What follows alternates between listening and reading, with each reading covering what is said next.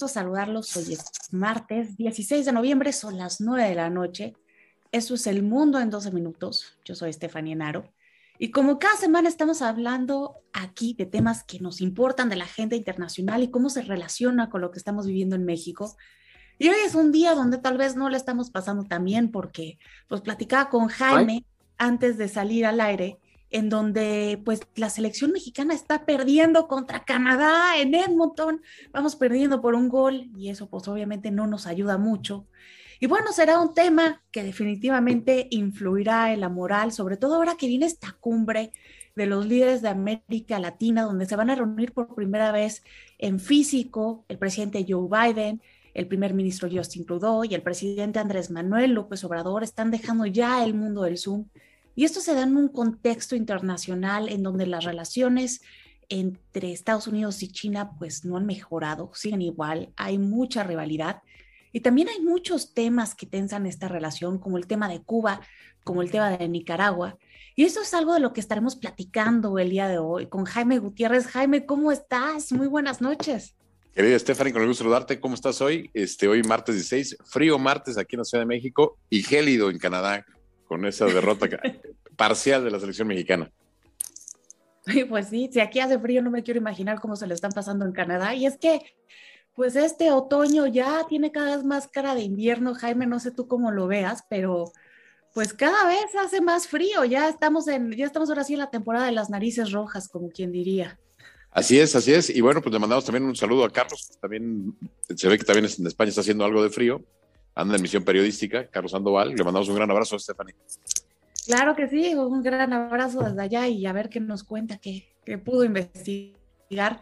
Y pues bueno, el día de hoy vamos a hablar sobre esta cumbre que se va a dar el día 18 en Washington.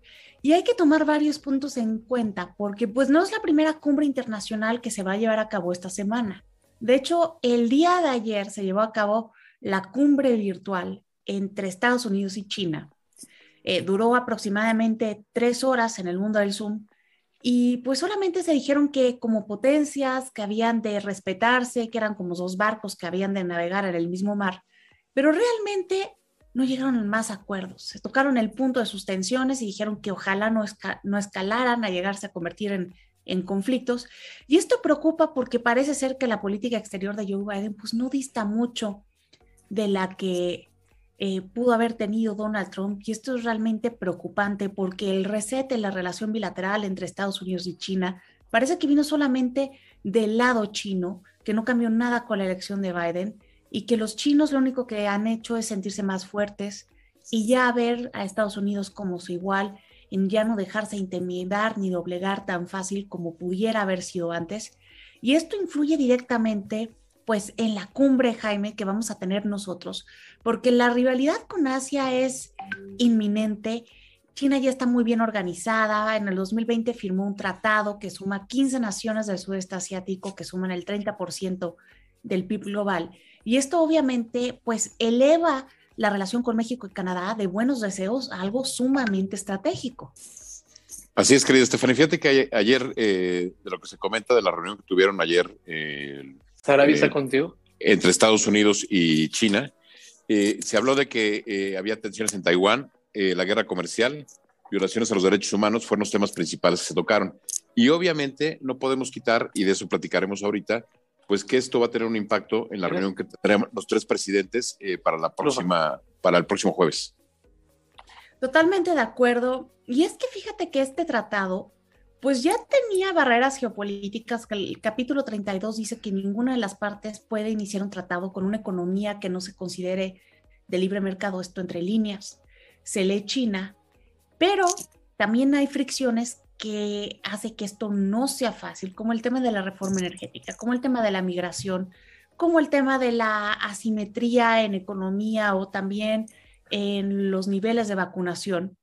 Y obviamente el auge de los nacionalismos que se han vuelto más fuertes con la pandemia porque pues las fronteras se cerraron, no se tiene desconfianza del extranjero y hay que vencer esos nacionalismos para que se pueda rescatar la noción de región, que obviamente es importante porque es algo que se perdió con este tratado. Antes el tratado llevaba el nombre de la región de Norteamérica, hoy parece que pues lleva los intereses nacionales por delante y que cada país está contando la historia que más le conviene. En México el tratado se llama el Tratado México, Estados Unidos, Canadá, TEMEC. En Estados Unidos se llama el Tratado Estados Unidos, Canadá, México. Y en mm. Canadá se llama el Tratado Canadá, Estados Unidos, México. Entonces, pues vemos que son dos, que son tres versiones de la realidad totalmente diferentes, tres culturas y en un momento donde ya parece que esta cumbre pues puede ser parte de la agenda electoral de tanto Biden como del presidente López Obrador y esto podría desviarlos un poco del cometido. Fíjate que a mí me, llama mucho la atención, Stephanie, porque yo creo que no va a ser un día de campo para el gobierno, para el presidente López Obrador. Eh, yo creo que va a ser una cumbre muy importante eh, que va a definir muchas cosas, sobre todo porque eh, el gobierno de alguna manera pues ha tratado de hacer un contrapeso, un equilibrio con Venezuela, con Bolivia, con Nicaragua. Y hoy, pues este, con el tema este de la reforma energética, el tema de la migración, pues son temas muy delicados. Y yo creo que finalmente lo que Estados Unidos va a pedir, este, bien leí tu artículo el día de, hoy, precisamente, o el de ayer, Stephanie, este, en el, que escribes sobre, sobre este tema, donde señalas que, eh, pues precisamente, pues eh, se va a pedir apoyo para el tema de Cuba, para el tema de Nicaragua, el tema del energético. Entonces, bueno, pues este, no, no, no va a ser un día fácil para el, para el presidente, pero con lo habilidoso que es, pues él va a tratar de capitalizarlo y vender otro discurso hacia México. Es que yo creo que en ese momento es lo que se va a hacer. Aunque se diga, aunque se le presione la cumbre, él va a vender que pues defendió a la soberanía mexicana ante Estados Unidos porque es lo rentable ante su capital, aunque en los hechos esto sea muy difícil de lograr porque tenemos que el 85% de nuestra economía depende de Estados Unidos. Entonces, con eso ya tenemos muy poco margen de acción. Y también para Joe Biden es un momento importante porque a su partido no le fue nada bien en las elecciones de medio término. De hecho, perdieron el estado de Virginia. Y el hecho de decir que fue y trabajó de manera conjunta con el presidente de México para atender la migración, obviamente es un capital político rentable para él y su partido rumbo al 2024, que es a donde ya está girando la agenda política. Hay que recordar que los tiempos políticos van mucho más rápido que pues nuestros tiempos y hay que verlo de esa manera, en ese contexto, y también ver qué va a pasar con el capítulo 22, que es el que influye directamente lo que está pasando con la reforma energética, porque ahí habla de la no discriminación que tienen que tener pues las empresas internacionales que compiten con las paraestatales y también cómo se debe de responder ante los subsidios no comerciales. Entonces creo que se va a impulsar porque prevalezca el criterio escrito antes de pues el criterio personal y ahí es donde pueden haber serias fricciones entre los gobiernos en un momento en donde, fíjate, si México jugara bien sus cartas, podría convertirse incluso en una nueva China. Claro, este, y digo, fíjate que, como tú bien lo señalas, es, eh, estamos geográficamente, estratégicamente situados en un punto muy importante. O sea, socio comercial Estados Unidos y con Canadá. Tenemos la región de, toda la Latinoamérica, puerta al Pacífico, y este, y sí, yo creo que, que es un tema pero, pero fundamental. El problema, Stephanie, es que no hemos estado jugando hacia allá, sino hemos jugado precisamente en contra del lado de la historia. Entonces, eso es a mí lo que me preocupa. Ahora, también hay que notar que una retórica de esta administración, porque el sentimiento mexicano es antiestadounidense, nuestro nacionalismo tiene un gran componente estadounidense, ha sido ir en contra precisamente de pues eh, la tradicional alianza con este país y lo vimos, por ejemplo, cuando quería pues deshacer la OEA e impulsar la CELAC, ¿no? Donde ya no estaba Estados Unidos y obviamente a la hora de la cumbre pues este tema no se trató, también en cómo ha invitado al presidente de Cuba a celebrar en nuestra fecha de independencia, algo que a mí me parece sumamente incorrecto, pero va en contra de la retórica de Estados Unidos porque pues no estamos hablando de una democracia en Cuba. La presidencia de Díaz Canel es una continuación del régimen de los Castro. Justamente el 15, el día de ayer, tenían programadas la oposición protestas y vemos que arrestó a muchas personas y otras las sitió, ni siquiera pudieron salir de su casa. Y eso atenta en contra de la libre expresión de las personas y es un tema sumamente delicado y creo que es sumamente preocupante también que México guarde un gran silencio ante este tema, porque somos un país que preservar nuestra democracia nos ha costado lágrimas de sangre y el que calla otorga, Jaime. Es correcto. Este, ayer lo que vimos en Cuba, digo, la verdad es lamentable.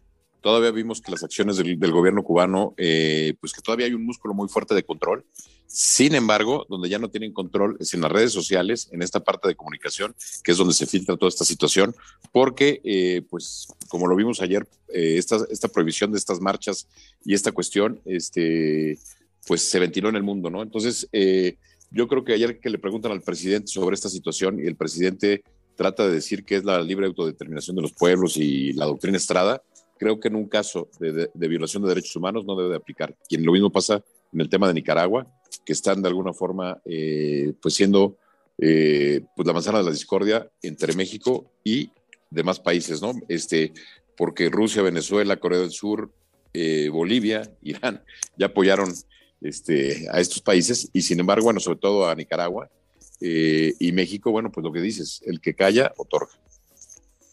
Pero fíjate, se invoca la libre autodeterminación de los pueblos, pero al mismo tiempo cuando le faltan algunos senadores a Joe Biden para que pueda pasar su reforma y poder eh, legalizar a 11 millones de inmigrantes que están ahí de manera ilegal, pues entonces dice el presidente López Obrador que los va a ventanear. Y entonces, ¿cómo aplica la doctrina Estrada si de alguna manera él estaría interfiriendo en asuntos internos de la política de Estados Unidos? A mí me parece preocupante que se llegue a una posición tan contradictoria en cuanto a política exterior. Es increíble, ¿no? Porque, como bien señalas, por un lado estás pidiendo que regularice toda la parte de la migración, toda la parte de la gente que no tiene estos papeles, estos documentos, y por el otro lado, este, lo que bien señalas, te metes abiertamente eh, en la política, ¿no? Y bueno, ya lo vimos, ya lo hizo al presentarse eh, la visita que tuvo en plena campaña electoral cuando fue la vez pasada a los Estados Unidos, pues de alguna forma también este, intervino, ¿no? Claro, y vemos que pues la doctrina Estrada sigue siendo una doctrina selectiva, que si no se conviene y que pues se puede usar de maneras diferentes, ¿no? Entonces, creo que estamos llegando ya a un momento en donde la política exterior es una continuación de la política interior esto pues hace mucho no se veía en México, se veía en países que tradicionalmente lo han considerado así, como es el caso de Rusia, porque eso de alguna manera les ayuda en manera interna. Hoy vemos que México está siguiendo los mismos lineamientos y es preocupante que esto siga así en un momento en donde pues la relación con Estados Unidos es tensa, los fondos y las formas son diferentes y aparte, pues es una relación que se está llevando a cabo en un contexto de pandemia en donde los casos de contagio no bajan, ya hay vacunas, pero pues todavía esto no se acaba y la economía mundial pues no va tan bien y eso siempre hace que los problemas surjan de una manera más rápida. Sí, Estefania, de verdad que sí. Y déjame resaltar, porque tú ya lo dijiste y lo vuelvo a recalcar, esto de ponerle la alfombra roja a Díaz Canel cuando se están violando derechos humanos, cuando se están prohibiendo marchas, encarcelando opositores, haberlo hecho el día 15 de septiembre, además una fecha tan mexicana, pues olvídate, yo creo que es eh, lamentable y terrible lo que, lo que López Obrador hizo con Díaz Canel. Y al tiempo vamos a ver lo que está pasando y lo que va a pasar. Era nuestro día, era el día donde todos deberíamos de haber estado unidos y esa presencia nos dividió y el presidente puso primero sus intereses personales antes que los nacionales y eso es verdaderamente lamentable de la misma manera en como México guarda silencio ante estas atrocidades. México, un país que ha vivido en carne propia, pues el peligro de que son las dictaduras, la manipulación del poder, eh, derrocamos una dictadura perfecta y me parece terrible que estemos guardando silencio cuando se está consolidando otra en el continente, sobre todo cuando el mundo se está dividiendo entre democracias y autocracias. Vemos que solamente el 9% de la población mundial vive bajo una democracia y solamente pues eh, un tercio ya en una dictadura y que de acuerdo a la última encuesta de Latinobarómetro, solamente a el 16% de los mexicanos piensa que la democracia está funcionando y un 41% le da igual si se vive bajo una democracia o no una autocracia.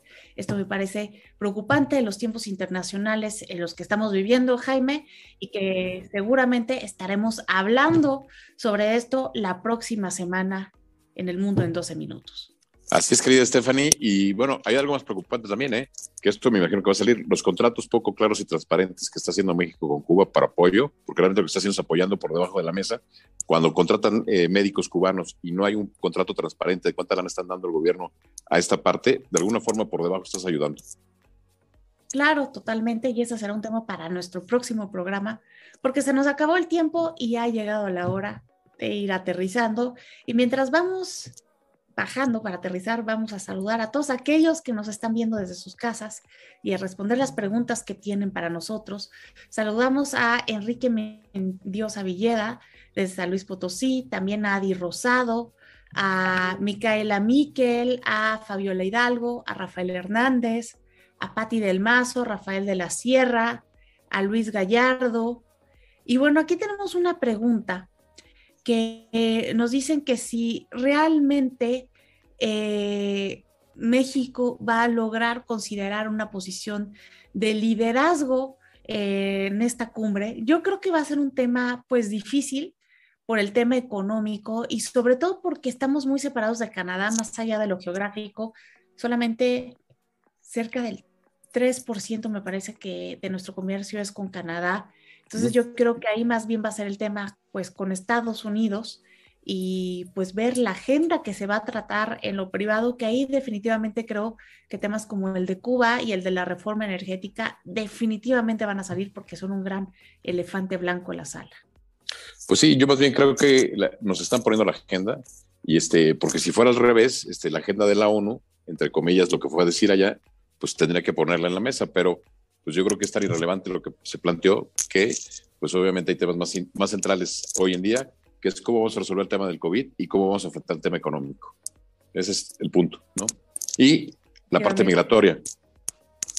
Este, aquí nos comenta Enrique Mendiosa Villeda, no olvidar el mensaje que envió en el video eh, Xi Jinping al presidente de México. Hubo ahí un coqueteo. Una nueva NAO de China. Pues yo creo pues que yo creo que pues sí es un coqueteo, ¿no? Para molestar a Estados Unidos. Y también hay que olvidar que nuestro canciller pues siempre se ha declarado pues un ferviente admirador de la cultura china y siempre ha dicho que México se debería de acercar más a China. Entonces, claro que es un coqueteo. Sí, claro, eh, formado en Francia, eh, con una visión de izquierda, pero eh, más bien yo creo que lo hace como una especie de contrapeso pero sí preocupa que en el momento donde debes de estar balanceando, no balanceando el barco porque ya está desbalanceado, pues lo desbalanceas aún más. Totalmente. Y bueno, ahora sí, se nos acabó el tiempo, Jaime. Yo como todas las semanas te doy las gracias por habernos acompañado. Querida Estefania, que tengas un gran martes. Al rato te vemos en la tele, ¿eh? por ahí va a estar en Canal 40, me imagino, ¿no? Claro que sí, al rato voy a Canal 40 y yo pues me despido de ustedes y les recuerdo que tenemos una cita el próximo martes a la misma hora en el mismo canal. Estamos viéndonos.